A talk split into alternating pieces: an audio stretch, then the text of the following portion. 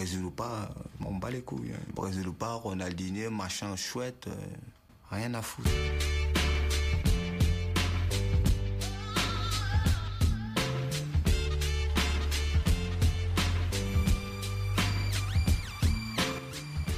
Bonjour, bonsoir pour cet épisode de la SSCAM. On va essayer de faire un peu différemment de ce qu'on connaît d'habitude. On va parler de différents types de football. D'abord, on va commencer quand même par le rendez-vous le plus important qui arrive là, c'est Manchester PSG, le match le plus attendu depuis euh, depuis 2018, fin 2018. Donc euh, donc on va on va commencer par ça. On va enchaîner par euh, l'Olympique de Marseille parce que quand on parle de Paris, forcément on parle aussi de Marseille. Qu'est-ce qu'ils doivent faire avec leur entraîneur? Est-ce qu'ils doivent le jeter? Est-ce qu'ils doivent le garder? Est-ce qu'il a à prendre ou à laisser? Et enfin, on finira par le football du futur le football qui, qui suinte l'argent, qui suinte l'esclavagisme pour construire des stades, le football euh, qatari qui vient de gagner la Super Coupe d'Asie, où est-ce qu'il se situe dans, les, dans, dans, dans, le, dans, le, dans, le, dans les favoris pour les. Est-ce qu'ils vont réussir à faire une belle Coupe du Monde en étant, en étant les, le pays accueillant de la Coupe du Monde? Autour de la table et du web surtout, on a, on a Kelly. Ouais, ouais, ouais. Salut à tous. On a Azem, grand spécialiste du football qatari. Ah la pression Salut à tous eh, il m'a fait rater mon entrée là euh, presque non, presque grand spécialiste. Enfin, je, je... Ah oui, euh, je l'ai passé au panier fin là ouais, non, lui, c'est un proche du Qatar. Ne, ne, ne sous-estimez pas Adem. Hein. Un tous proche les du Qatar. il regarde un match. C'est lui, c'est lui l'oreille, euh, c'est lui le marcheur, le promeneur de la nuit, là, comme les présidents à chaque fois ils reçoivent un mec la nuit. Lui, c'est le promeneur de nuit de, de Nasser Al Khelaifi. Bon bah les gars, pendant Nasser, euh, ils vont pendant son club du PSG là. Euh, quelle est la situation au PSG les gars? On enchaîne des performances cheloues. On on on n'est pas terrible. Qu'est-ce que vous pensez vous? Azem, t'en penses quoi toi? Euh, je ressens une petite appréhension en ce moment vis-à-vis de Manchester, je pense. Euh, malgré qu'ils essaient de, démentir un peu, comme euh, la déclaration de Mbappé après le match face à Lyon, de chasser un petit peu ce match-là de leur tête. Je pense qu'ils l'ont quand même en fait. Ils en attendent beaucoup.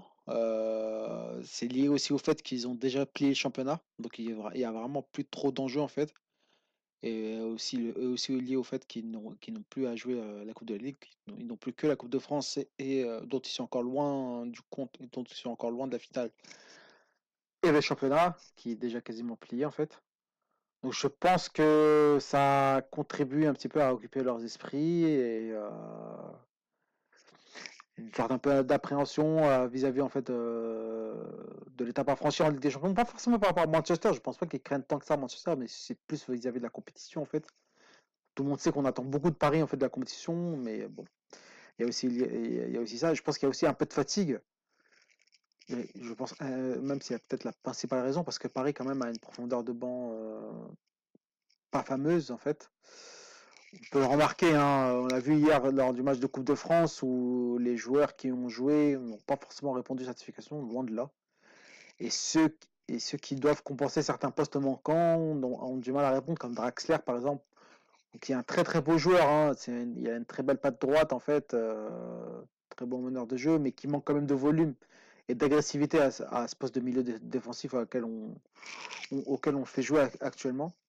Et certains joueurs, en fait, qui, comme je disais, en fait, enchaînent beaucoup ici, comme Di Maria, qu'on voit énormément en ce moment, qui est très bon, hein, mais qu'on risque de faire un petit peu surchauffer. Faut pas oublier aussi qu'il va avoir ses 31 ans cette année.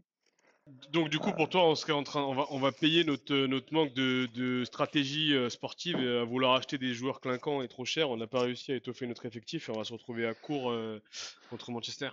C'est possible. C'est possible. Kelly, t'en penses quoi de la situation du PSG là? Surtout que Manchester, ils sont en pleine bourre. Euh, moi, la situation du PSG, en fait, ce qui m'inquiète le plus, c'est pas tant euh, euh, comment s'appelle le manque de recrues, parce qu'en soi, on va dire que au milieu de terrain, il manque juste un joueur. Parce que sinon, en soi, le Paris Saint-Germain, ils ont un effectif assez bon, important. par exemple, si on regarde le Real, ils n'ont pas une colonie et une colonie de joueurs. Il y a, par exemple, certains postes où il y a juste deux joueurs. Par exemple, sur l'aile, si Gareth Bale n'est pas là, il remplace par Lucas Vasquez. si Lucas Vasquez n'est pas là, après là, ça commence à poser certains problèmes. Mais par exemple, au PSG, juste il manquait juste un seul milieu. Mais moi, ce qui pose plus problème par rapport à ce qui arrive là, c'est plus en fait de savoir, il y a plein de petits éléments qui s'accumulent. le Carabio, Verratti qui est, bah, justement, on ne sait pas où il en est. Il y a l'absence de Neymar et il y a, comment s'appelle? La guerre interne que se livrent, Enrique et et. Enfin, surtout que Tourelle, il mène à Enrique et en fait, c'est tous ces éléments-là qui me font poser des questions sur est-ce que, le PSG, en fait, ils sont pas déjà en train de se tirer une balle dans le pied avec, différents points, qu'ils auraient pu régler au préalable, quoi? Donc en fait, dans les, donc je vois vous rejoignez un peu, un peu l'avis, c'est que notre, stratégie sportive, elle était centrée avec la pierre angulaire Neymar. La perte de Neymar entraîne beaucoup de doutes. Je, je pense qu'on va faire une petite analyse joueur par joueur. On va commencer par le le joueur dont j'aime beaucoup vanter les mérites et dont je n'arrive pas à avoir des mots qui seraient pas des mots d'amour, mais là qui m'oblige quand même à être critique, c'est Mbappé. Mbappé, euh, j'ai l'impression qu'il joue contre nature. En fait, là où ses qualités doivent être la vitesse, euh, la prise d'espace, les touches de balle euh, rapides, il cherche à dribbler quand il faut passer, passer quand il faut dribbler. Et il balbutie un football qui n'est pas terrible. Vous, qu'est-ce que vous en pensez, Azem Est-ce que tu penses que, là, c'est un match charnière pour notre ami KM7 et que s'il s'avère qu'il faut qu'il y en ait un qui prenne ses couilles à deux mains et qui fasse le taf, ça serait Mbappé. Est-ce que tu penses qu'il sera capable de le faire euh, contre euh, Manchester dans ce formidable stade et un des stades les plus emblématiques de l'histoire, Old Trafford? Ah, je pense qu'il peut répondre présent, mais maintenant, euh, je trouve qu'il est moins bien accompagné. C'est vrai qu'il est, moins spontané qu'en début de saison, par exemple. Mais c'est toujours comme ça, avec Mbappé, durant la période de l'hiver, où il essaye de faire, quelques gris-gris, d'être plus dans la, plus dans sport spectacle. Là, euh, c'est plutôt les dernières. Cette année, je trouve qu'il essaie trop, euh, il essaie uniquement de scorer. Le match qu'il a fait contre nous, notamment en première mi-temps, on avait besoin de lui à la création, en fait, ou du moins en fait, ont un peu plus en appui. il a laissé ce rôle-là à Cavani, dont on sait en fait que lorsqu'il doit contrôler et conduire le, jeu, bah, ça devient tout de suite beaucoup moins efficace en fait. Et, euh, lui, c'était vraiment positionné en pointe uniquement et était uniquement là pour scorer. Et là, ça montre quelque chose en lui qui, où il veut surtout, il joue surtout en ce moment pour les stats. Enfin, surtout contre le match contre Lyon, en fait, il a vraiment joué pour les stats. Là, contre Villefranche, il a un petit peu rectifié le tir, en fait, où il, a, s'est vraiment mis en fait à la disposition de l'équipe. Mais c'est vrai que courant mois de février, c'est courant mois de février, janvier, il a vraiment joué beaucoup pour les stats. Il n'a pas tant scoré que ça en plus. Ce qui n'a, enfin, si, il a quand même scoré quand il a mis un triplé à combien mais voilà, c'est vrai que je trouve moins spontané, moins euh, euh, plus, plus réfléchi, plus dans le calcul. Voilà, c'est le mot que je cherchais, plus dans le calcul. On a besoin de retrouver un, Mbappé en fait qui, soit un petit peu euh, voilà dont on a un peu plus besoin, besoin de lui à la création, dans le débordement, pas forcément à la création, mais dans le débordement en fait, dans le dribble, un petit peu en fait dans la prise d'espace et pas forcément uniquement là en fait à attendre que les ballons arrivent et à, attendre la dernière passe pour qu'ils puissent se retrouver en face à face avec le gardien. Là aussi, il faudra que... quelque chose. Hmm. Ouais, je te laisse, vas-y, ajouter quelque chose. Ouais, non, il faut voir qu'il améliore en fait euh, c'est face à face quoi, au, gardien. C'est un contre un versus gardien parce que c'est pas terrible quand même. c'est vrai que là-dessus, c'est un point sur lequel il faut qu'il progresse parmi les nombreux points dans lesquels il doit progresser. Mais le problème, c'est vrai qu'en ce moment, je trouve qu'il prend assez mal le rôle de deuxième attaquant. C'est vrai que ça, ça doit être lui qui doit limite redescendre et faire le lien avec le milieu de terrain, un peu comme, euh, un il le faisait d'ailleurs à Monaco, et euh, où, la pointe fixe était plus Falcao et lui était vraiment en mouvement tout le temps. On devrait s'inspirer du Monaco de Jardim pour faire euh, la misère à Manchester. mais je pense que le problème aussi du PSG, c'est qu'on t'attend trop. On a vraiment un milieu de terrain fébrile. Moi, j'ai peur, honnêtement, j'ai peur de la, de la densité du milieu de terrain de, de Manu avec Pogba dont on, connaît la qualité et les qualités. Ce gars est vraiment moi, je, commence à vraiment voir le joueur qu'on attendait qu'il soit, un joueur de classe internationale. Là, encore une fois, ce week-end, avec Manchester, il met une passe, mais il fait un match somme toute normal, mais il fait la passe qui tue tout là pour, pour Ashford. Et, et finalement, finalement, il tape Leicester calmement dans un fauteuil, quoi. Et, et, et, et Matic et. Bah, ils n'ont pas vraiment tapé Leicester calmement. Ils ont quand même souffert. À la fin. Non, franchement, euh, comment ça s'appelle? Sur la deuxième mi-temps, franchement, c'est plus Leicester qui avait l'ascendant sur, Manchester que, euh, le contraire. Parce que franchement, en fait, le seul truc qui a chié chez, euh, chez Leicester, c'était leur finition. Parce que dans le dernier geste, à chaque fois, ils faisaient de la merde. ils se retrouvaient à chaque fois en occasion de pouvoir, tirer, centrer ou faire un truc. Mais par contre, là où je te rejoins, c'est que Pogba, il a pas fait un match de ouf, mais il a fait un bon match. Parce qu'au-delà de sa passe décisive pour Rashford, qui est un délice pour tout type d'attaquant, il n'a pas arrêté. Il n'a pas arrêté dans l'impact, dans la percussion, dans... il a essayé de, jouer vers l'avant, ce qu'on reproche souvent à des milieux qui jouent de manière plutôt latérale ou en arrière. Lui, non, il n'a pas, pas eu peur, il a essayé de jouer vers l'avant, de créer des trucs, il a couru, il a mis de l'impact, et franchement, c'est ce Pogba-là, c'est un truc que je voyais jamais sur Manchester euh, de Mourinho. Et, et, euh, et c'est ça en fait qui va poser vraiment un gros problème avec un Matic derrière euh, qui en garde du corps, qui si Pogba il rate un truc, il est là pour rattraper la chose et tout ça. Ah, ça va y aller. Hein. Ça, franchement, ça va y aller. Ouais, je pense que ça va être, ça va être compliqué, compliqué ce match. C'est moins facile que ce qu'on imaginait au mois de décembre, mais. Ah non, mais ça reste Manchester quand même. Hein. Faut, faut, pas déconner. Hein. Non, mais tu sais, on, on, se me souvient de ces podcasts on est tous, tous réunis, on se disait tous, oui, non, mais Mourinho, pas Mourinho, on doit les taper. il n'y aura pas de regain de forme. Moi, j'étais ceux qui défendaient justement le regain de forme de Manchester. Ça n'a pas coupé. Je dis pas que je suis un devin, mais ils ont une équipe qui peut faire, qui pouvait faire mieux et qui aujourd'hui fait mieux. Euh, il manque quelques quand même euh, quelques éléments essentiels qui sont pas encore en forme. Je pense notamment à Sanchez qui n'est pas encore en forme, mais euh, mais globalement, je pense qu'ils ont toutes les armes pour le faire. Vous, pensez que ça va être quoi l'approche du match là de, de Tuchel Azem Est-ce qu'il va tenter de jouer comme il a fait contre Liverpool ou il va essayer de jouer safe? Bah, il n'y a pas Neymar déjà, donc je pense que le plan de jeu contre Liverpool c'est mort parce que quand même c'était quand même un pion essentiel euh, dans, euh, Neymar plutôt était un pion essentiel dans, le jeu de Tourelle, en fait, notamment dans l'équilibre entre le milieu et l'attaque.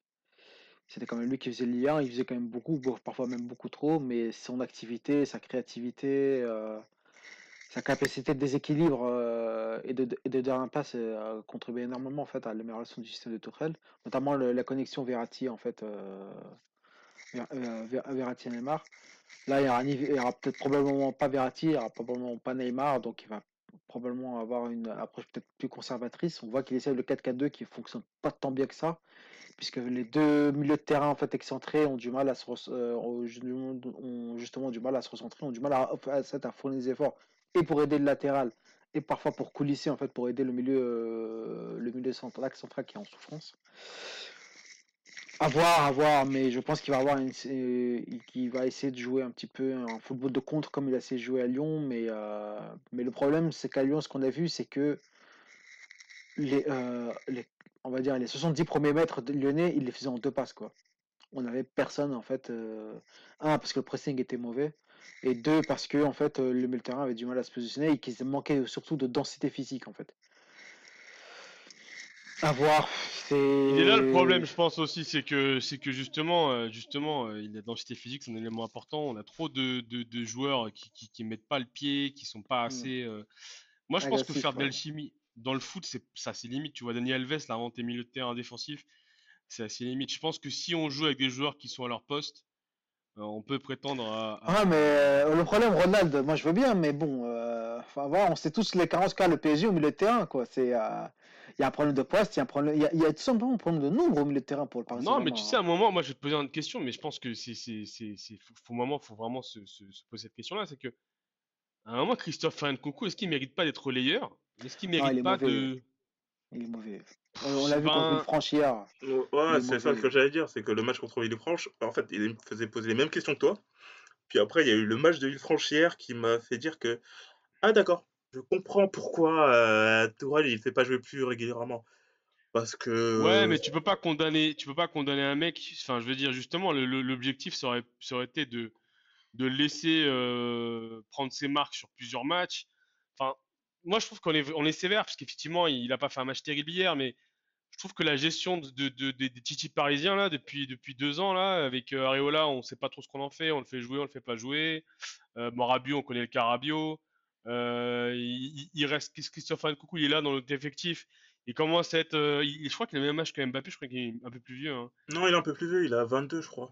Donc tu vois, il est là, on sait pas trop s'il est là, on le fait jouer quand il veut, quand on veut. Non, Enfin, mais après, la politique avec les Titi, je suis d'accord avec toi. En fait, moi, je dirais même au-delà de Christopher Nkoukou, c'est votre politique avec, par exemple, euh, Yacine Adli. Vous avez vendu 5,5 millions à, à Bordeaux. Ce qui, je trouve, est un peu une broutille, sachant euh, le prix que Arsenal il voulait mettre euh, cet été. Ouais, cet été. Euh, Non, non, non, mais il voulait même- prendre libre Arsenal. Attention, il voulait le prendre libre Arsenal. Il voulait pas le prendre. Il était libre? Ouais, il était libre en fin d'année. ouais. Ah, autant pour moi, d'accord. Mm. Et par exemple, il y a Berned, lui, il vient par contre de partir au Red Bull Salzbourg. Euh, il y a une politique avec les jeunes, je sais pas en fait, je sais pas en fait ce que vous voulez faire avec eux. euh, Vous leur promettez, euh, enfin, vous promettez à chaque fois, oui, euh, on va changer de politique, on va faire un peu plus comme le Barça, on va promouvoir les jeunes et tout ça. Il n'y a pas tant de jeunes qui sont promus. Il y a Kipembe, Eirola, il, il, il en chie, mais bon, il arrive quand même à jouer quelques matchs. Et Nkoukou, lui, c'est vraiment c'est la troisième roue du carrosse. Et après, il y a eu Rabiot, mais Rabiot, lui, c'est encore un autre. euh, Et sinon, à part ça, et, euh, pour qu'un parisien ré- ré- réussisse, j'ai l'impression qu'il faut qu'il s'exporte à l'étranger pour, euh, pour réussir. Et puis même, là, on peut le voir ce- le week-end dernier. Celui qui vous a, entre guillemets, foutu la misère, c'est un de vos anciens Tichy parisiens. C'est un de vos anciens Tichy parisiens qui met le but d'égalisation Dembélé, ouais, et qui provoque le effectivement. penalty. Effectivement. Mais le, le, le- je pense que ce que ce que on souligne là, c'est un problème qui, qui, qui est global un peu au PSG, c'est qu'on a une vraiment. Moi, je sais pas ce que t'en penses, Azem, mais on refera le bilan l'année pour dans la fin d'année. Je pense qu'on le bilan là, il est vraiment pas terrible. hein. Il est vraiment pas terrible. Qu'on court derrière un numéro 6 en- alors que ça fait trois ans qu'on sait que c'est un problème chez nous récurrent. C'est vraiment qu'on a vraiment des, bras cassés. hein. Enfin, moi, je, sais que là-dessus, je vais me faire tirer dessus, hein, parce que je pense que c'est tabou de le dire, mais honnêtement, à la place de Pécho à Mbappé, même si j'aime beaucoup ce joueur, ou Neymar la même année, bah, il fallait prendre un 6, quoi. Et puis attendre l'année d'après pour prendre Mbappé. Aurait- D'ailleurs, ça nous aurait permis d'être plus clean vis-à-vis du, vis-à-vis du fair play financier. Non, Enfin, mais bref. euh, je suis d'accord avec toi, mais je pense qu'en fait, que... moi je comprends pas trop Paris là-dessus parce qu'ils ont pris un déjà par année, c'est-à-dire qu'il y avait de l'argent. Euh, tout l'été euh, passé, on va, on va- on- tout l'été passé, bon, on va parler d'Américain parce que euh, tout l'été passé, en fait, on a essayé de recruter Kanté. Kanté au Babo, c'était minimum 100 millions d'euros. On n'a pas réussi à l'avoir. Euh, l'été passé, l'été d'avant, on a essayé de recruter Fabinho, alors qu'on savait très bien que Monaco ne voulait pas renforcer le PSG en fait, euh, en plus de, en plus de, en plus de, nous céder Mbappé, ils voulaient pas nous renforcer en fait. Voilà. Donc euh, on voit que Paris en fait a un peu d'argent, qui peuvent en fait recruter euh, un bon milieu de terrain, mais ils s'obstinent sur des pistes qui sont infaisables. Et c'est tout ça grâce à qui? Bah, Grâce à notre amateur de Kodak préféré, euh, le, le portugais, là, bah, Mister euh, An- Antero, qui est là, qui essaye, euh, qui, qui appelle les agents, Oh, vas-y, t'as pas un petit milieu de terrain pour moi et tout. On dirait qu'il n'y a pas de scouting, on dirait qu'en fait, qu'il fait pas de détection, il fait rien du tout. Les mais je jeunes, pense que la, ah, la, mas- la d'ul- la mascarre Oui. ultime, c'est quand même le joueur du Qatar qui voulait récupérer, quoi. euh, des États-Unis, des États-Unis. Ouais, de- excuse-moi, le, le joueur des MLS, je veux dire, mais j'ai Voilà. rien compris à ce mouvement. On- Donc voilà, en fait, on sait pas, en fait, on sait pas comment ce club sportivement est dirigé. Là, pour, parler des jeunes. Alors, je suis d'accord avec Kelly, je vais, juste mettre un petit bémol. C'est que passer pour les jeunes du step de, la CFA, enfin du National 2, directement à un prétendant à la Ligue des Champions, le step est peut-être un peu trop haut, en fait. Et ils ont besoin d'une étape intermédiaire, en fait, pour qu'ils puissent s'aguerrir, pour qu'ils puissent prendre confiance et pour qu'ils puissent tout simplement apprendre leur métier, en fait. Donc, je pense que pour certains jeunes, le, euh, step PSG est un peu trop élevé. Aujourd'hui, on voit que Moussa Diaby réussit un peu mieux que les autres. Pourquoi? Parce que l'an passé, il a été prêté à Crotone en, en Italie. Un prêt qui lui a fait beaucoup de bien et dont on voit en fait les mérites en- actuellement. Mais sinon, je suis d'accord avec toi, on ne sait pas comment, on- comment faire pour les jeunes. Mais voilà, on a un directeur sportif. Bah, il, il aurait pu s'inspirer du Real en fait, et, euh, et prêter ses jeunes en fait, pendant un ou deux ans en fait euh, dans certains bons clubs européens, puis ensuite les récupérer. Mais non, Donc, qu'est-ce qu'il préfère, lui? Il préfère les vendre. Pourquoi? Parce que comme ça, il, s'entretient avec certains agents. Petite comme par là, t'as vu, tranquille, le petit billet, là, et hop, il est dans la poche. Et voilà, et je te le vends. Pas, pas, et ben, c'est pour ça que plus personne n'a confiance en fait au PSG. Et on n'a plus, plus du tout de politique sportive. On a recruté Neymar et Mbappé, c'est bien, mais on n'a pas su, on n'arrive on plus à les encadrer. Paredes, là, on l'a acheté unique, on l'a recruté plutôt uniquement sur la pression de, de, de Tourelle. Mais sinon, si on laissait faire notre imbécile là, on n'aurait rien eu. Hein. Je vois qu'il y a beaucoup d'amour pour Enrique. On, va, on, va, on va laisser euh, Kelly conclure sur le PSG parce que ça fait longtemps qu'on en parle. Je sais que ça lui fait, ça lui fait saigner la bouche de parler du PSG à Kelly. non, ça va, ça va. J'arrive à, j'arrive à passer outre mon ressentiment envers vous. Mais mm, mm. euh, en fait, je, vais revenir sur ce qu'a dit Azem. Il y a un truc qui est très vrai. C'est par exemple pour euh, former vos joueurs, pour les faire comment s'appelle s'améliorer, progresser. Pour un moment, j'ai cru que vous alliez faire comme Monaco c'est-à-dire acheter un club satellite ou avoir un club satellite et euh, les prêter là-bas. Tout simplement, euh, les prêter là-bas, les permettre de s'aguerrir, les permettre de, de jouer, de jouer tout simplement des matchs de première division, des matchs euh, à enjeu et non pas des matchs de CFA où en fait, même si tu arrives premier en CFA, quoi qu'il arrive, tu ne monteras pas. Tu resteras juste en CFA. en fait, ça, c'est le truc pour les équipes réserves des clubs de première division, quoi qu'il arrive, même s'ils sont premières de leur poule de CFA, ils ne montrent pas. Et ça, ça leur donne pas tellement d'enjeux. Alors que, par exemple, tu les prêtes euh, comme Monaco, ils ont fait avec le Cercle de Bruges.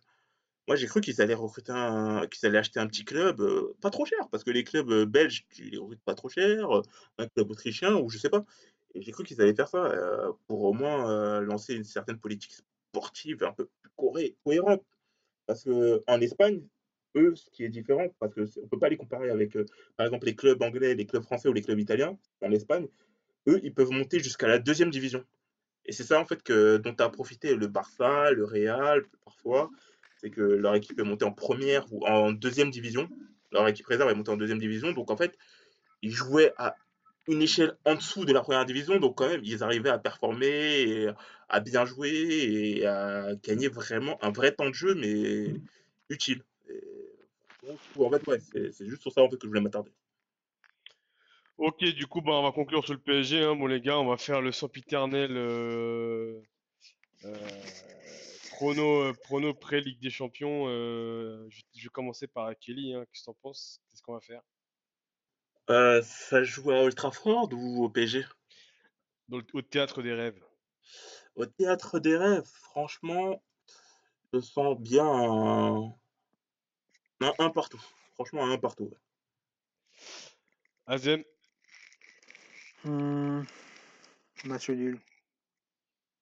Donc toi aussi, match, un, petit match, quoi. Hmm, non, je pense que ça va être disputé quand même. Mais euh, de toute façon, quand même, on parle beaucoup de Manchester, parce que je, sais pas si on va en parler encore de Manchester ou pas, Ronald. Mais euh, Non, mais euh, ouais, on a, je crois, on a, on Attention, pas mal parlé, quand même. certes, ils ont un très bon, et ils ont un très très bon milieu de terrain, mais leur défense centrale, c'est quand même pas ça. L'attaque est, bonne, mais je pense que la, Paris peut les contenir si en fait leur milieu de terrain se projette pas. Mais leur défense n'est pas top top. Et euh, voilà, bah, vis-à-vis de nos, attaquants, qui, bon, comme le, point fort du PSG, ça reste quand même l'attaque, et le point faible de Manchester, c'est quand même euh, leur défense. Donc, euh, je pense pas que ce soit. Je pense qu'elle est beaucoup plus accroché qu'on le croit. Par contre, au milieu, il nous domine, hein, je pense. Enfin, en l'état aujourd'hui, sans Verratti. Ouais, ouais, surtout bah, sans Verratti, sans ça paraît Sachant qu'un match, il joue quand même la plupart du temps au milieu. Euh, c'est en fait, c'est ça en fait pour moi le nerf de la guerre. C'est là où tout va jouer. Ouais, ouais, voir, euh, Si par exemple Marquinhos en tant que milieu défensif et tout ça en fait, parce que c'est pour moi lui qui va être l'élément clé quoi qui va pouvoir euh, contenir les assauts de Manchester au milieu de terrain et tout ça. C'est pour moi c'est lui qui va être déterminant dans cette milieu quoi. Moi je pense que l'élément clé ça c'est va pas être Marquinhos, ça va être l'élément qu'on va associer à Marquinhos. Surtout. Parce que j'ai totalement confiance dans le courage et dans, dans l'abnégation de, de, de, Marquinhos. Par contre, il faut pas le faire déborder. C'est-à-dire qu'il faut lui associer quelqu'un qui, qui, soit le plus fiable possible et qui puisse en fait euh, lui se concentrer au, mieux sur le mieux sur sa tâche. Ah si on associe quelqu'un qui est totalement et qui est léger, là ça va être compliqué. Ah je suis totalement d'accord. Ok les gars, on verra bien, ça va arriver vite, on va rapidement être fixé. Je pense qu'en passant ce, ce, Manchester, Et en retrouvant Neymar et en, retrouvant, et en étant un peu plus étoffé, avec plus de temps de jeu pour Paredes, pourra reprendre de l'espoir, mais là, c'est pas trop le moment d'espoir. hein. On verra bien. En parlant de désespoir, les gars, on va parler du deuxième club euh, français, l'Olympique de Marseille. Troisième peut-être sur les 20 dernières années. Euh, c'est comment euh, Kelly là en ce moment là? Je, je, je comprends pas trop. Vous récupérez votre grand attaquant, enfin. Il est censé amener, il est censé vous amener vers le paradis. Mais là en fait c'est un peu l'enfer, je crois. Non, il y a Mandanda qui joue le rôle de, de, du, gardien trop vieux et trop lourd qui doit raccrocher ses gants. Il y a Payet, je crois qu'il est blessé. Enfin, c'est qu'est-ce qui se passe à Marseille? C'est le naufrage. Ça, ça pue la bouillabaisse là, non? Ouais, ça, non, ça pue tout court en fait, euh, parce que tu dis Payet il est blessé, même quand il était là euh, depuis le mois d'octobre, Payet il nous a servi à rien, à absolument rien, que dalle.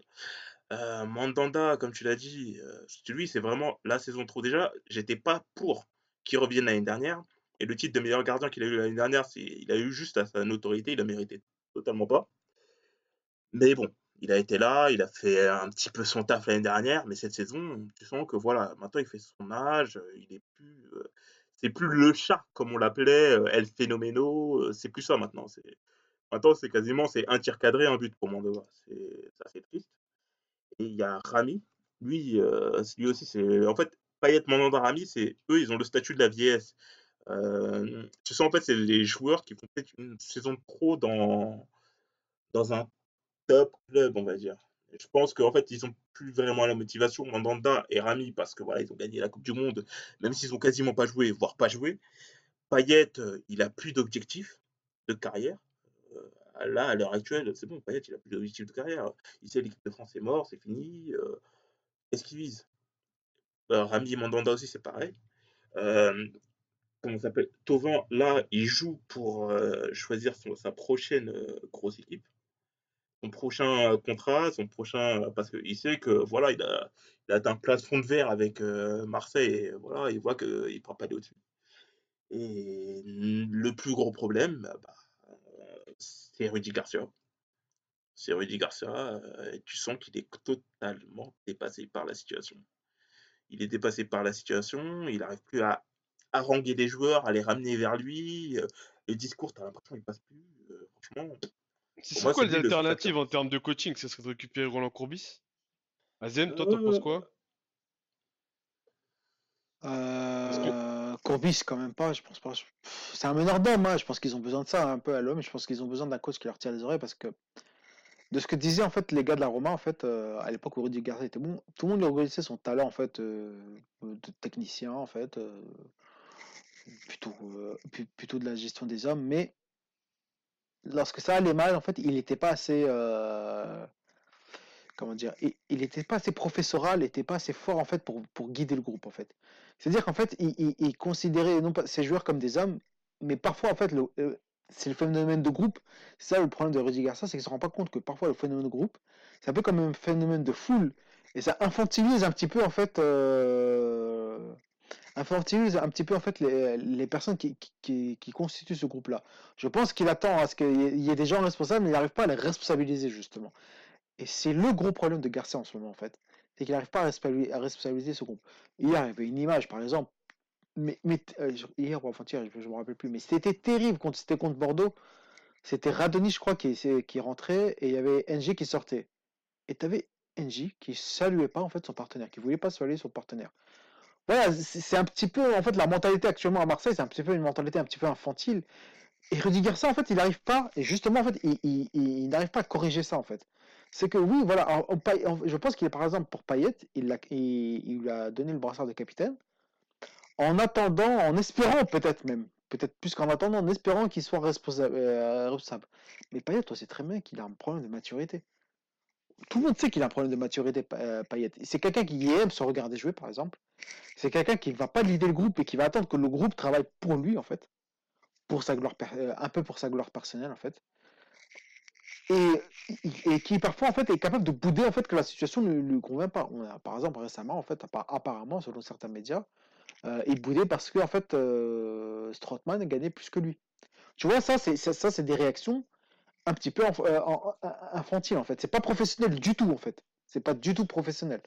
Et je pense que euh, Garcia a du mal Après, à. après tu, tu, tu- on peut le comprendre dans le sens où il a été recruté, euh, même si ça commence à faire quelques temps, pour être un peu la star de l'équipe et peut-être que ne plus être le mieux, le mieux payé, ça, ça, dans sa tête, ça se traduit en mode, ben forcément le gars il est, il est pas, il est pas satisfait de cette situation quoi. Donc euh, Ouais, mais ça justifie les six mois qu'il est en train de passer là? Tu, tu, tu penses pas que c'est, une histoire d'ego et qui peut être Ah, ça peut... c'est- Non, mais ça peut l'expliquer, mais ça ne justifie pas. Ça Non, explique, je pense que ça... Mais ça justifie pas. On a, on a un autre grand joueur, en fait, qui est comme ça, qui est, qui est Cristiano Ronaldo, qui, dès qu'il n'est pas au salaire qu'il estime être... euh, qui, qui- qui- dès qu'il n'a pas le salaire qu'il estime avoir, euh, devoir avoir, mais... euh, bah, il boude. Mais par contre, sur le terrain, il est toujours bon.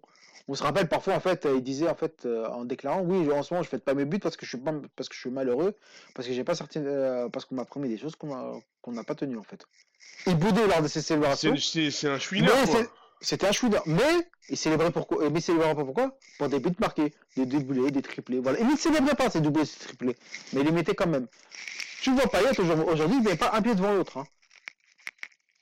Du coup, les gars, euh, ce serait quoi les solutions là? C'est de faire un Big Bang, c'est de virer tout le monde, c'est de, que Garcia l'envoie à la NPE, qui récupère un. Mais c'est quoi là les. Enfin, on, en parle souvent dans les caméléons de, du, niveau de coaching en France, mais et, je pense que je pense que Deschamps, même si je pense que moi c'est mon avis, c'est pas un grand grand tacticien, mais c'est sûrement un grand coach. C'est quoi les, les coachs, les alternatives qui pourraient avoir l'Olympique de Marseille?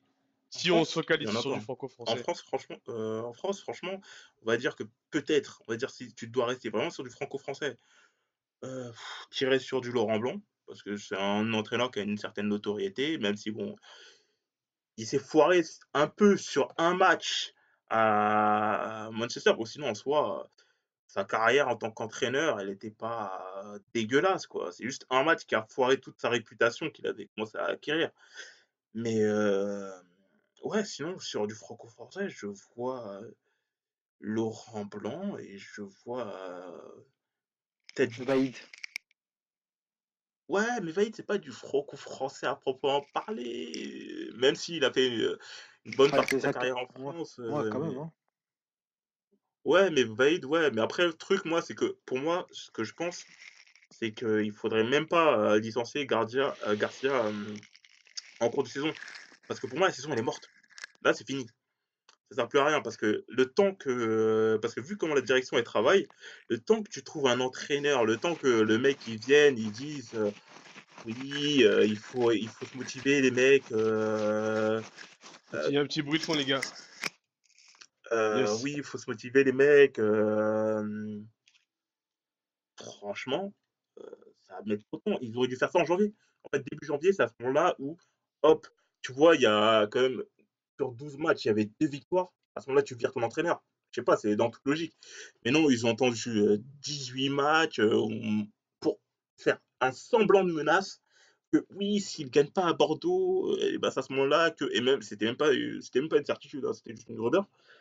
Mais euh, là, pour moi, cette saison, elle est morte. Et pour moi, c'est pour l'année prochaine, c'est là où tu penses à recruter un entraîneur et entraîneur étranger. Et pour moi, j'ai un nom en tête, c'est euh, Zinedine Sampaoli. Zidane. Sampaoli, moi, je, Zidane, ouais, non, faut pas croire. Non, mais tu vois, je crois pas au Père Noël, faut arrêter. euh, euh, un minimum, pour moi, c'est ouais, Sampaoli. Ça serait où Sampaoli, hein, euh, juste après le loco euh, qui était C'est passé ça, c'est son héritier, c'est son fils spirituel. Donc ouais, pour moi, ce serait pas mal. Quoi. Donc là, tranquillement attendre la fin de la saison, euh, tranquillement euh, préparer la thune ou vendre des joueurs, même si je pense qu'ils ont attendu trop longtemps. Je pense que là, Thauvin, il partira pas aussi cher que l'année dernière. euh, S'il y avait eu des billets de sortie, je pense que, je pense que à part une pige en MLS ou en Chine, il n'y aura plus personne qui cherchera à l'avoir. Ça va être un peu compliqué, hein, je pense, euh, les années à venir pour, euh, pour Marseille. hein, je- Non, non, mais les prochains mercato, ils s'annoncent compliqués, hein, parce que déjà, il y a le fair play financier qui est sur le dos, et en plus, ils ont euh, on a été sanctionné là, juste récemment, euh, aujourd'hui, parce qu'en fait, on a négocié parce qu'on n'arrive pas à respecter les règles du fair play financier, tout ça. Mais bon, c'est compliqué, tu viens d'acheter un club, tu es obligé d'investir. Mais ils te permettent pas d'investir parce que tu dois rester dans. Bref, c'est ces histoires de fair play financier, il faudra qu'on en reparle, mais bon. De toute façon, le fair play financier, c'est une sombre merde qui est faite pour servir une oligarchie.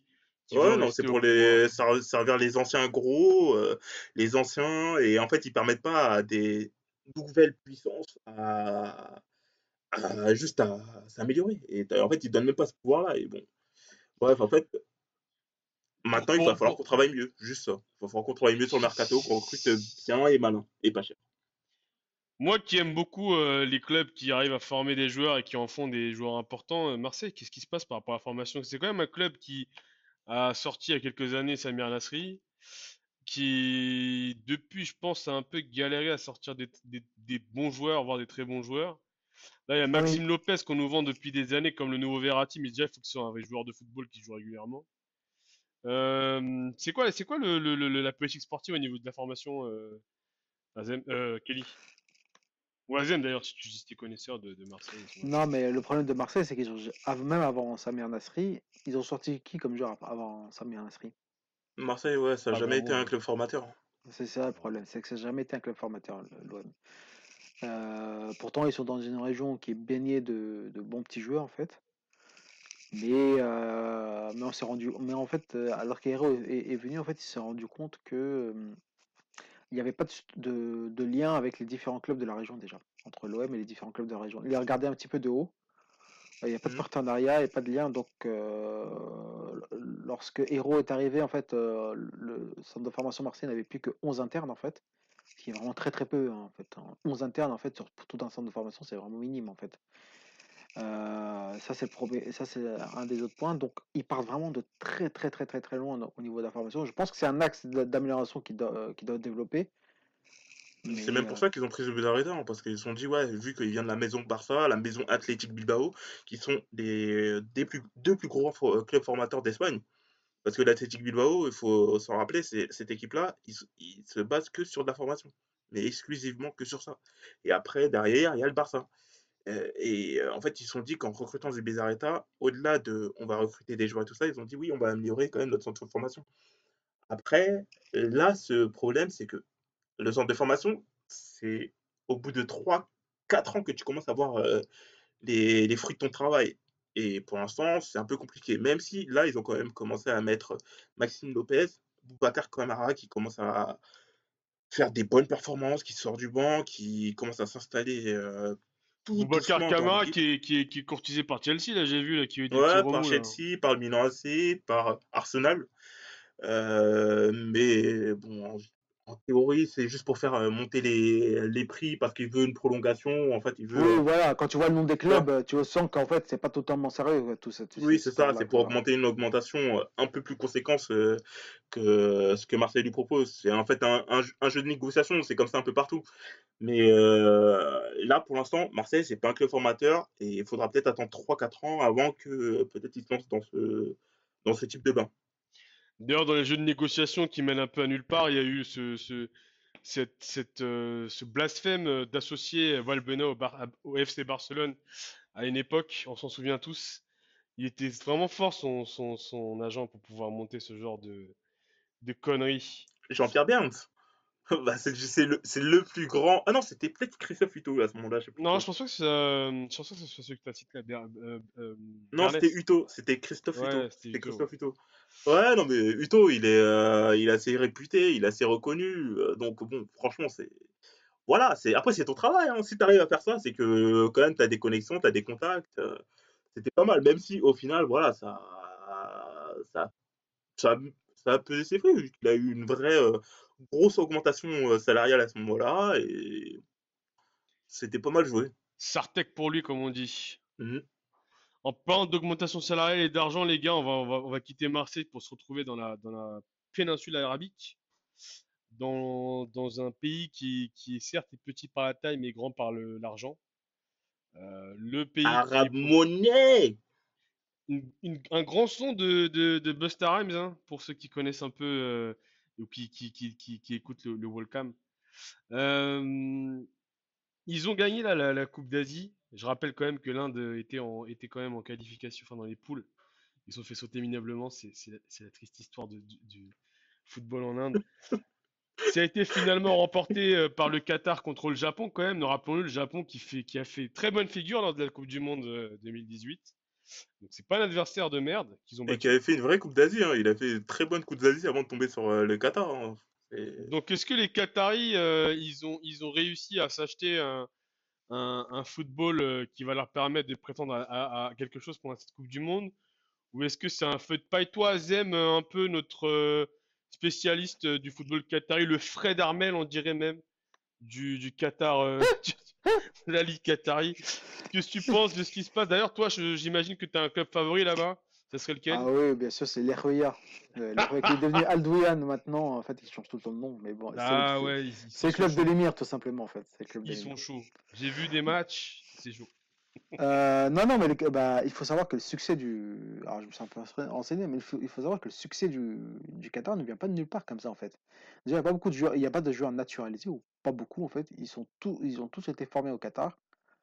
Et ça fait quand même euh, 12-13 ans, en fait, euh, que ça fait, une- je crois même, une, une quinzaine d'années que le, Qat- que le Qatar avait a ouvert, en fait, une sorte de big centre. Ouais, depuis 2004, 2004 à peu près. Ouais, voilà, c'est ça. Depuis 2004, en fait, ils avaient ouv- ouvert un big centre sportif qui est Aspire, qui est maintenant un des plus reconnus, où dont beaucoup de ces joueurs vont parfois, en fait, soit en fait euh, se soigner, soit se remettre en forme, ou t'as même, voire même, t'as même des clubs en fait qui vont faire leur centre de leur, euh, leur campagne de préparation physique, par, par exemple. Ou là, fumer récemment, des chichas aussi, on n'en parle pas ou assez, fumer des, des- des vertus. Oui, aussi, bien sûr, évidemment, Bien mais sûr. ça, c'est, ça, va- ça va avec, euh, voilà, c'est, Hashtag. Hashtag C'est Rabiot.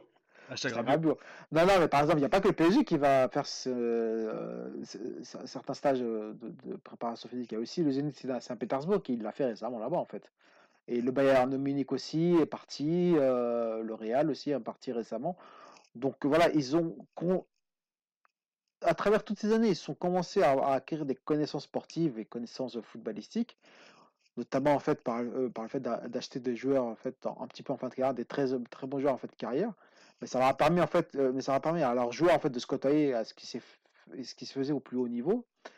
Et aussi en fait, euh, bah, ça fait comme 4-5 ans maintenant qu'ils développent de très très bons joueurs en fait, vraiment. L'entraîneur en fait qui a entraîné la sélection du Qatar a suivi en fait l'équipe actuelle depuis leur moins de 15 ans. En fait, c'est une, vraie équipe qui s'est constituée depuis Donc en fait, 6-7 ans quoi. tu, tu, tu, tu, tu- en fait, ce que tu dis, c'est que c'est vraiment un plan qui s'est fait sur le long terme. Donc en fait, les instances du football qatari sont meilleures que le PSG. Elles réfléchissent à horizon euh, 10 ans.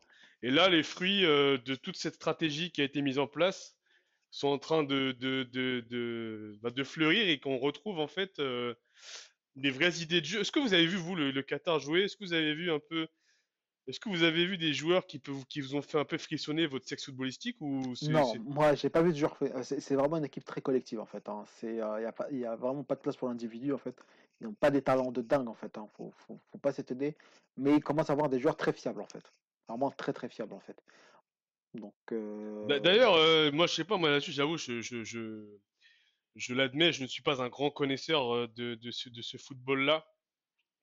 Quel est le, le meilleur football de l'histoire de la région, on va dire, euh, si on reprend, si on prend l'Arabie Saoudite, euh, le Qatar et les, Ah, c'est l'Arabie les Émirats Saoudite. Arabes Unis? Ah, c'est l'Arabie Saoudite. Mais qui, est Ouais, le mais meilleur le- joueur, le joueur le plus emblématique de ces, de ces régions-là, là? Je- Vous nom? Euh, ouais, ouais, je dirais le gardien de l'Arabie Saoudite dans les années 90. Euh, j'ai oublié son nom en fait, mais euh, mais oui, c'est le gardien de l'Arabie Saoudite en fait dans les années 90. C'est vraiment un joueur em- emblématique qui a fait emmener son équipe euh, d'ailleurs au deuxième tour, hein, en huitième de finale de, de la Coupe du Monde en 94. Et oui, et oui, oui, oui, oui. C'est Eh oui, euh, l'année, l'année où le Brésil finit champion du monde et l'année où euh. Mohamed El Daya, voilà. C'était Mohamed El Daya. euh, Mohamed El Daya. Mohamed El Daya. Donc voilà, c'est une, c'est une vraie belle équipe celle de 94 avec un joueur qui avait marqué un but fantastique contre la Belgique en, en traversant tout le terrain en fait. Mais vraiment, c'était euh, c'était assez incroyable. En fait. une Maradona? Ah oui, enfin ouais, pas loin, hein, pas loin. Mais comme il est saoudien, bah, on n'a pas retenu beaucoup en fait. Bah ouais, Maradona, il y a quand même Mais- une légende derrière, ouais. Non, bien sûr, évidemment, évidemment. Mais c'était un but vraiment fantastique qu'ils avaient, qui avait qualifié en fait l'Arabie Saoudite pour les huitièmes de finale de la Coupe du Monde 94. Donc oui, Ouais. l'Arabie Saoudite est loin devant quand même. Toi, Kelly, qui est plus un novice comme moi, qui, qui écoute, euh, qui boit les paroles de Azem le spécialiste, qu'est-ce que t'en penses, toi, de, de, de- de nos amis qataris? C'est marrant parce que depuis qu'ils sont au PSG, on a quand même une certaine proximité avec ces gens-là qui sont quand même aussi des tortionnaires, hein, par ailleurs. Mais Ouais, non, euh, mais il y a une vraie connexion euh, France-Qatar depuis. Bah, en fait, c'est même au-delà des Qataris, c'est depuis Sarkozy, tout simplement. Sarkozy, lui, ça a été l'élément clé entre les deux, quoi. Parce que, bon, c'est. Voilà, on Sarkozy, connaît. quel homme, quel homme. Ah oui, non, c'est lui qui, franchement, si vous- on doit remercier euh, quelqu'un au Paris Saint-Germain, c'est Sarkozy, c'est pas euh, l'émir, euh, pas Nasser, pas Leonardo, c'est Sarkozy, c'est lui qui a amené tout ça. Mais euh, pour parler du Qatar, plus précisément, euh, comment s'appelle L'entraîneur que dont Azem il avait parlé, Félix Sanchez, qui était euh, l'entraîneur des jeunes, puis après en fait il, en fait il est monté en même temps que la génération. Lui c'est un mec qui est tout au droit euh, issu du FC Barcelone, de la maison FC Barcelone. En fait ils sont basés exclusivement là-dessus. Et quand euh, comment s'appelle? Quand Xavi il a été recruté euh, à Al Sadd, qui est le club euh, de l'émir, je crois, je suis même pas sûr. Ouais, je pense que c'est le club de l'émir. Euh, quand il a été recruté là-bas, c'était dans une optique de après, en reconversion, Xavi, Non, c'était pas que de venir, ça. Ouais, c'est ouais, à ça euh, qu'il est possible que ça soit lui en fait qui soit le futur sélectionneur du Qatar en 2022.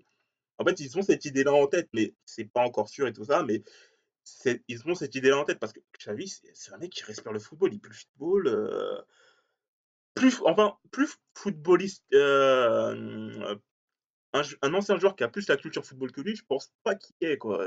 Parce que euh, parle avec cette culture barcelona- barcelonaise, euh, Ouais, après, après c'est vrai que moi j'ai toujours reproché, je. Alors, moi, je, quand je parle de Xavi, j'estime que je parle d'un dieu du panthéon footballistique, donc il a de mon respect euh, plus l'infini, mais je vais toujours reprocher une vision un peu sectaire du football, c'est-à-dire que pour lui, en fait, il va enlever l'athlétisme.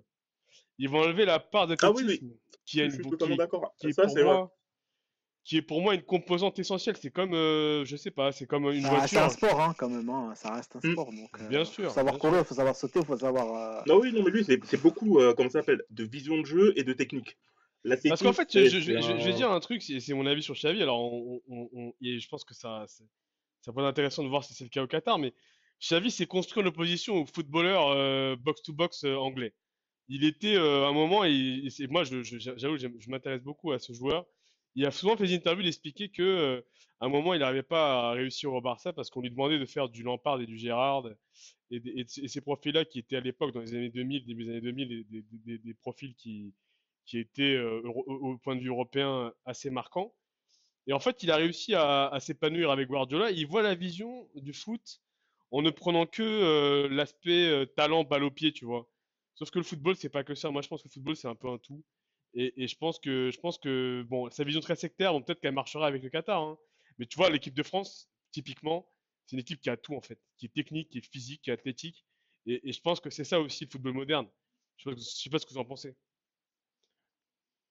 Oui, je, suis totalement d'accord avec toi. Je totalement en fait d'a- d'accord avec toi sur la vision qu'a qu'a Javi en fait, un petit peu sur le football qui qui est très basé en fait sur la technique, sur la créativité, mais, mais qui occulte totalement en fait l'aspect athlétique euh, qui, qui, qui compose ce sport-là. Et, et que même lui en fait a développé en fait. Voilà, il avait un volume de jeu extraordinaire, Javi. C'est parce qu'en fait il arrivait à tout le temps présent, à, à à euh, c'est parce qu'il était aussi très très bien prépa- préparé. Lui, en fait, je pense, ce qui le gêne, c'est lorsque c'est l'aspect athlétique qui apparaît le plus dans les qualités d'un joueur. Style Mbappé, par exemple, pour lui, Mbappé, c'est juste un coureur de 200 mètres, en fait. Mais Il y en a beaucoup joueur. qui ont cette critique vis-à-vis d'Mbappé, mais, mais euh, Mais ouais, je pense qu'elle est, euh, je pense qu'elle est pas totalement fondée, en fait, qu'elle est totalement même infondée, parce que euh, Mbappé, c'est un- c'est aussi un très bon joueur techniquement, même s'il s'utilise plus sa technique, en fait, quand il est arrêté que lorsqu'il est en mouvement, en fait. Ça, c'est vrai qu'on qu'on peut lui reprocher ça par, parfois. le, le Mbappé qu'on aime, et je sais pas si c'est le cas pour vous, c'est le Mbappé qui arrive à justement, avec sa vitesse, allier quand même une vision de jeu, une sagacité dans la prise de décision qui, qui est hors du commun. Et justement, elle est là aussi la, la limite du jugement de, de, de euh, Xavi, c'est que euh, il faut vraiment qu'il qu'il se rende compte que le football, enfin, c'est mon avis, hein, le football, heureusement que c'est pas que des gars qui sont forts euh, ballon au pied, sinon, euh, sinon on aurait tous euh, construit un, un- un- un- une église pour pastorer. Ouais, non, je suis totalement d'accord sur ce point. C'est qu'il faut pas en fait, parce que Xavi, j'adore sa vision de sa vision en fait de la manière dont il voit le football, mais après aussi, euh, comme tu l'as dit, c'est qu'il oublie que le footballeur, c'est un sport d'athlète quand même. Il y a des athlètes dans le football. Euh, parce que pour, euh, pour moi, le footballeur, c'est pas que de la technique, pas que du toucher de balle et tout ça, c'est aussi un sport où vraiment on demande à quelqu'un d'être athlétiquement assez présent quand même sur certains aspects de jeu et que ça, c'est un aspect qu'il faut pas négliger. Et c'est ce sur quoi, par exemple, un joueur comme Mbappé, il excelle. Pour reboucler sur le. Qatar, est-ce que vous, alors Azem, toi, grand spécialiste, encore une fois, je le rappelle, hein, qui, qui compte écrire un livre sur euh, la tactique en 4-3-3 du, du football euh, Qatar. Euh, Qatari. Qu'est-ce que tu penses en fait de cette équipe? Est-ce que tu penses qu'elle va pouvoir faire bonne figure à la Coupe du Monde 2022? Ou est-ce que tu penses que ça va être, euh, ça va être juste un, un truc éphémère et qu'on les verra sans peut-être passer les poules, mais pas plus? Par rapport à ça, c'est trop compliqué en fait. Euh, déjà, ils vont être attendus maintenant, ce qui euh, n'est pas, n'a pas, euh, voilà, maintenant avec ce titre de champion d'Asie, en fait, ils vont être, euh, ils vont être regardés du- d'une autre manière en fait.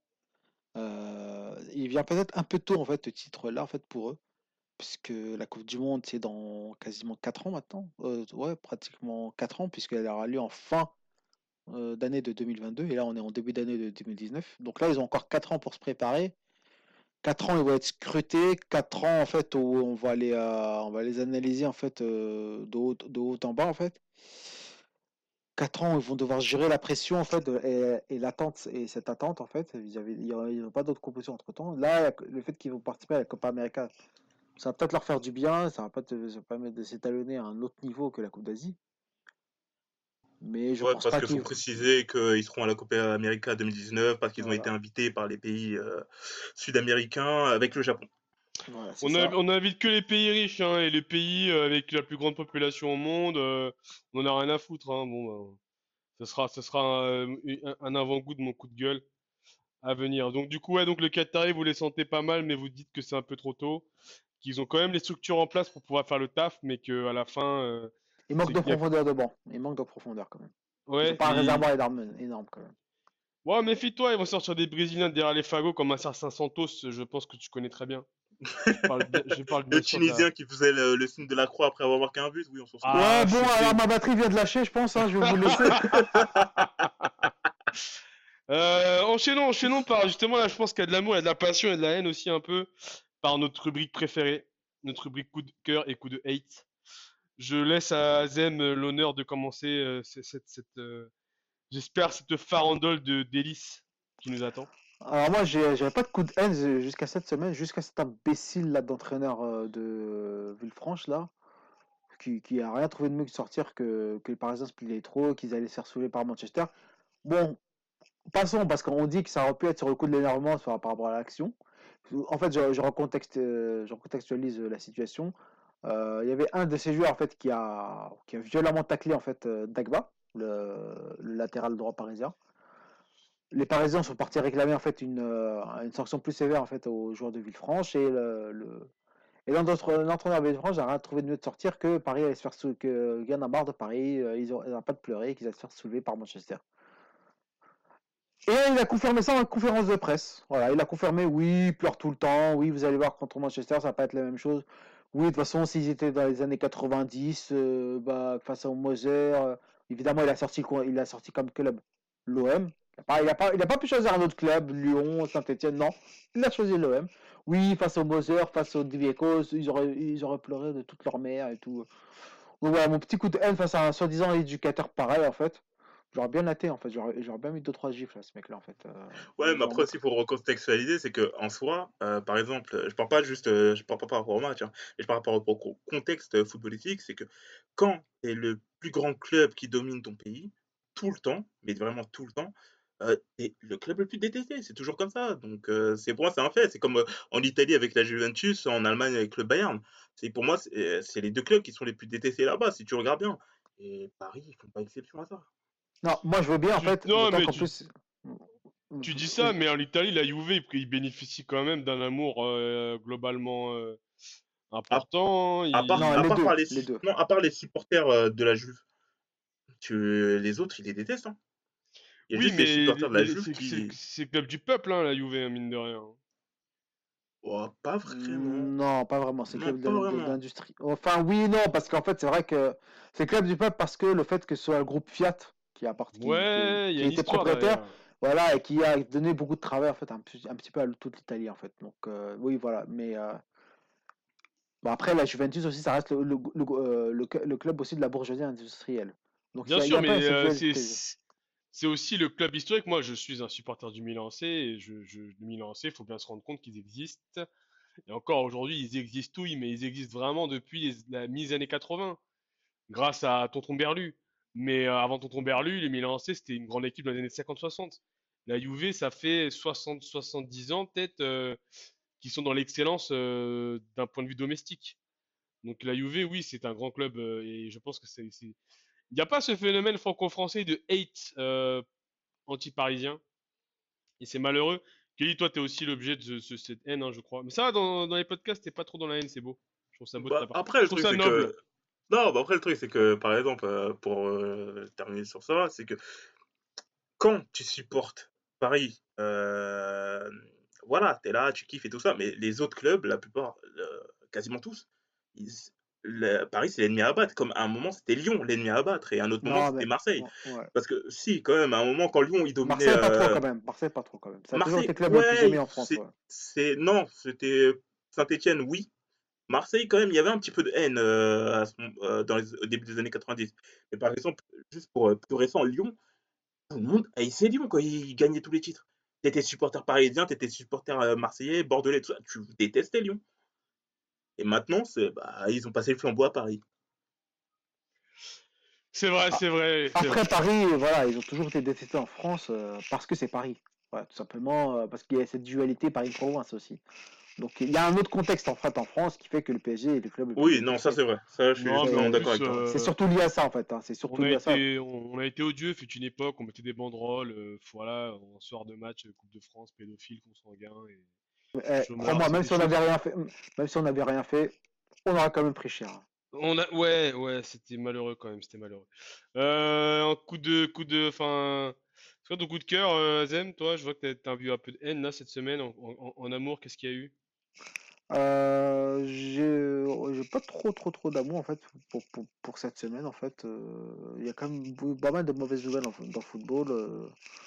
Je vois en fait par exemple que SFR en fait euh, donc on- enfin, a supprimé un petit peu les liens streaming en fait, a fait pas mal de choses pour supprimer les liens streaming. C'est pas bon ça pour nous en fait, pour nous consommateurs de football en fait, parce que les liens streaming un petit peu c'est la vie. Euh, non, il n'y a pas, il y a pas de bonnes nouvelles. En plus, d'autant plus que l'UEFA veut remettre en plus en cause euh, le but à l'extérieur maintenant, en fait, en- dans, dans les phases de Coupe d'Europe. Donc non, il y a pas, j'ai pas vu beaucoup de bonnes, bonnes, bonnes, bonnes nouvelles en plus. Euh, si peut-être Vitry en fait, qui a réussi à battre Lyon la Duché en fait. Bravo à Vitry en Ouais. fait, euh, qui a réussi à, réussi à monter, euh, à remonter un score de 2-0 en fait pour, euh, pour se qualifier à 3-2. Donc bravo à, bravo à eux. Vitrio représente. Euh, Azem, euh, Kelly, toi, c'est quoi tes coups de cœur, tes coups de hate de la semaine?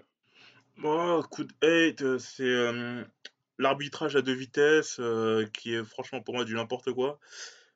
Pour une même action, en fait, les joueurs ils vont être jugés différemment. la VAR elle va être utilisée dans un contexte et pas dans un autre, alors que les contextes sont assez similaires. Je ne vais pas revenir parce que bon, il y a eu des, il y a eu deux cas avec Paris, il y a eu un cas avec Marseille. Pour moi, c'est un peu n'importe quoi. Et en fait, j'aimerais en fait non pas que en fait, j'aimerais juste qu'ils euh, universalisent le truc et qu'ils fassent euh, un truc clair, net, précis pour que, tiens, telle situation, on juge, telle situation, on juge pas, mais pas, oui, bon, pour Paris, on va juger comme ça, bon, pour Marseille, on va juger comme ça, pour Lyon, on va juger comme ça. Non, qu'ils fassent juste un contexte, c'est comme ça, on juge, ou on juge pas. Enfin, et que, enfin, nos... En fait, parce que le problème pour moi dans la VAR, euh, dans les problèmes de VAR et tout ça, c'est pas la VAR à en parler, c'est les arbitres. C'est tant qu'on ne fera pas augmenter le niveau des arbitres, bah ça, voilà, ça, ça, ça me blase. En fait, ça me blase, euh, c'est l'arbitrage à deux vitesses. Ok, et en, et en coup de cœur? Bon, après, en coup de cœur, je dirais plutôt en coup de tristesse, euh, c'est très plutôt par rapport à Emiliano Sala, euh, ce qui lui est arrivé, parce que en soi, c'était censé être un super jour. euh, il va vers un transfert, il va toucher plus, il va jouer en Angleterre, en première ligue, et le meilleur championnat du monde, euh, avec un embryo avec euh, les, s'appelle, les pilotes d'avion, j'ai pas trop compris. Puis après, l'avion, il, il chute, et après, silence total. finalement, on apprend que bah, voilà, il est porté disparu. Bon, possiblement plus négatif, donc euh, c'est un peu Donc, triste, RIP. sachant le joueur qu'il était, quoi. RIP euh, Emiliano Sala. Yeah. Euh, moi, je pense que pour retrouver ce gars, pour résoudre l'affaire là, et pour voir, et pour mettre Valdemar Quito en prison, il faudrait mettre euh, John Luther et Kay Idris Elba sur l'affaire, et ça va le faire. Euh, pour conclure, enfin avec moi, moi, mon coup de cœur et mes coups de gueule en termes de coups de gueule, je dirais Antero Henrique, sa performance au PSG. Moi, je pense que le PSG a commencé à faire des mauvais choix le jour où on a décidé de, de, de, de mettre un terme à notre collaboration avec euh, Feu Leonardo. Leonardo, tu nous manques. Au Milan AC, il fait des choses en ce moment. Je crois qu'il est en train de relever la barre avec certains joueurs et certains choix. Ils ont, ils ont acheté le, Piatek. Piatek qui, qui, qui, je pense, a un beau potentiel. euh, ils ont racheté Paqueta, le Brésilien. Enfin, il y a des choses qui se passent en Milan AC. euh, qui, qui, je pense que grâce à, la, à, la, à, à Leonardo, ils vont re- relever la, le niveau. Donc, Antero Henrique euh, et, et, euh, Kluivert, tous ces gens-là, tous ces emplois fictifs dignes du RPR, allez tous vous faire euh, virer et qu'on récupère enfin quelqu'un qui puisse avoir une vraie vision du football, pas, pas ces, pas ces, ces, ces, arnaqueurs qu'on a depuis quelques années. Et je conclurai par un coup de cœur. Euh, un gars qui, qui, qui, que j'ai beaucoup, euh, j'ai beaucoup euh, eu de mépris pour ce mec parce que je trouvais qu'il parlait beaucoup, c'est Eden Hazard. Eden Hazard, c'est un mec qui s'est souvent vendu comme étant un crack. Je pense que c'est un crack. Je pense que c'est un crack, mais qui s'assume pas comme crack parce que c'est pas un mec qui a une mentalité de killer. C'est pas un mec qui a une éthique de travail importante. C'est un mec qui aime le football pour ce que c'est, c'est-à-dire jouer avec ses potes et avoir le ballon dans les pieds. Mais c'est pas le mec qui va chercher à marquer euh, 40 buts par saison, qui va chercher à faire 4000 abdos par jour. Et c'est un peu ce qui le rend humain, et c'est un peu pour ça que je le kiffe aussi maintenant, Eden Hazard. Ouais, c'est ce que disait Conte aussi à son sujet en fait. Il disait qu'il avait le talent pour être le top top top, mais qu'il ne le veut pas en fait, tout simplement. Qu'il n'est pas comme Cristiano Ronaldo ou Messi en fait, qui eux font tout pour être euh, parmi les meilleurs. Que lui, il avait rien à envier, mais, euh, mais il n'a pas ce- ce- ce- cette volonté ultime de vouloir être le meilleur. Ouais, il Et a je pas l'instinct killer, ouais. On passe à, je pense que lui passe à côté d'une très très grande carrière. C'était quand même euh, affligeant le fait de voir que, parce qu'il y avait un magnifique reportage à son sujet hier, que à la comparaison là où Ronaldo a déjà 5 ou 4, 5 Ligues des Champions, il a déjà 5 Ballons d'Or, Messi en a 5, Ligue des Champions, 5 Ballons d'Or, et bah à côté, euh, ils ont cent- chacun euh, 120 buts et 40 passes décisives. Lui, il a même pas 44, présents, 44 matchs joués en Ligue des Champions, 0 Ligue des Champions et Il a une 13 coupe buts. de l'UEFA, c'est pas mal. Ouais, mais un mec de ce talent-là, et euh, pff, je sais pas. Non, Il y a un il se fout de sentiment ta gueule là, il se fout de ta gueule. Euh, il fait le malin quand même l'année dernière quand il était en finale Marseille. J'ai, on a entendu Kelly. Hein, euh. Ouais, non, mais bon. Ouais, non, mais nous, on y a été, hein. Ouais, ouais, ouais, ouais, ouais, ouais, ouais. Souviens-toi de, de la C3, s'il te plaît. La C2, la C2. Bon, ok les gars, bah écoutez, euh, encore merci à vous pour ce podcast euh, riche en enseignements. Azem, si t'as un peu des, des billets euh, à nous transmettre euh, des Qataris, nous on est là, hein. Tu connais, hein. Ouais, mais tu sais, euh, là, ma- malheureusement, mon portable c'est éteint là, donc. euh, tu peux, on peut pas trop en parler de ces, ces, ces, ces malversations ou ces, ou ces bonnes versations, je sais pas. Euh, Ah, attends, euh, ouais, laisse-moi laisse, laisse-moi couper ma connexion parce que je crois que je suis surveillé. T'as vu, tranquille là. euh, Merci les gars pour ce podcast et, euh, et en espérant que le prochain, on sera tous sourire avec une belle victoire de Paris contre Manchester. Bah, franchement, c'est pas ça qui me rendrait tout sourire. Je dis ça, je dis ça. Bien hein, sûr, tu, tu sortiras ta vraie couleur. tout- Ta couleur Ah, parisienne. ma vraie couleur est rouge, sûrement. Je, je pense. bon, merci les gars. Merci. Merci. Salut, salut.